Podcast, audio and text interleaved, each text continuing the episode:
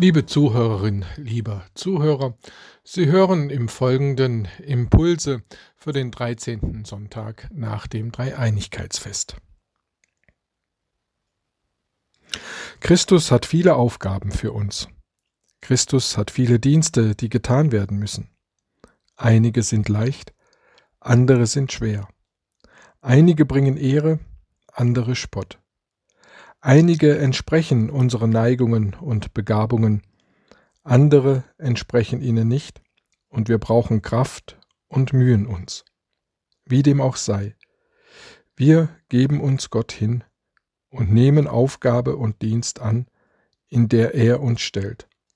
Wir wollen seinen Verheißungen trauen und uns auf seine Gnade verlassen und von seiner Liebe leiten lassen.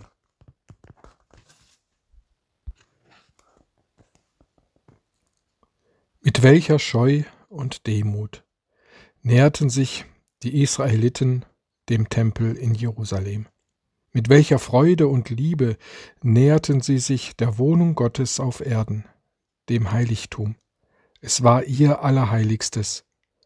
Und nun schreibt Paulus, der Geist Gottes wohnt in euch.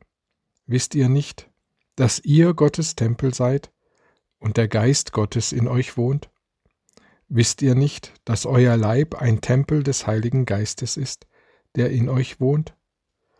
Der an Jesus Christus glaubende Mensch ist zum Heiligtum Gottes geworden, zum Allerheiligsten, zur Einwohnung Gottes, zum Ort seiner Gegenwart.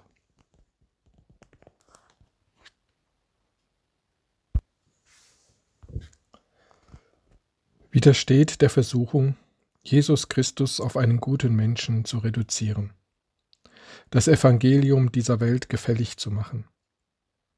Widersteht der Versuchung, die Wirksamkeit des Evangeliums auf Erfolg und Wohlergehen im Diesseits zu reduzieren oder auch auf Ethik und Moral. Widersteht der Versuchung, das Evangelium zu psychologisieren. Widersteht der Versuchung, dem Evangelium die Ecken und Kanten glatt zu schleifen.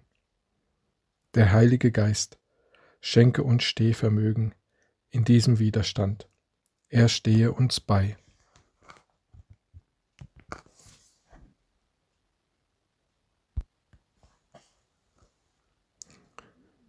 Das Leben schlägt Wunden, nicht das Leben an sich. Denn das Leben will nur blühen und gedeihen. Aber Menschen und Ereignisse schlagen Wunden, die von Gott abgefallene Welt, in der wir alle verstrickt sind.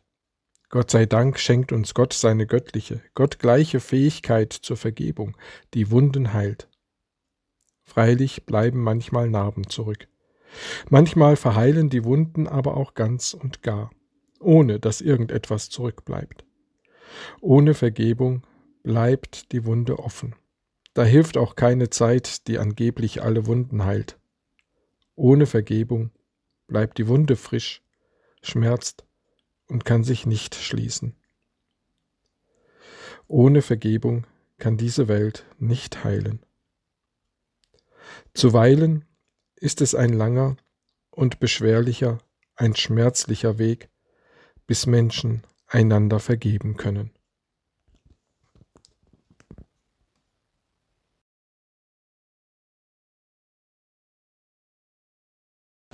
Vater unser im Himmel, als deine Kinder, zu denen uns dein Sohn Jesus Christus gemacht hat, beten wir und bitten dich. Verherrliche deinen einzigartigen Namen. Mach ihn vor den Augen der ganzen Welt bekannt, groß und bedeutsam, damit sich alle Knie vor dir beugen und dich anbeten. Führe deine Herrschaft über die Welt herauf und vollende sie Führe deinen Willen, der im Himmel von Ewigkeit her anerkannt ist und geschieht, auch auf Erden zur vollen Anerkennung. Lass uns heute schon an deinem Festmahl am Ende der Zeiten teilhaben. Erlasse uns unsere Verschuldungen, auf dass auch wir unseren Schuldigern die Schuld erlassen. Bewahre uns davor, von dir abzufallen, und befreie und rette uns von den Nachstellungen des Bösen. Du herrschst und regierst. Du hast alle Macht im Himmel und auf Erden. Du bist das Licht und das Leben. Amen.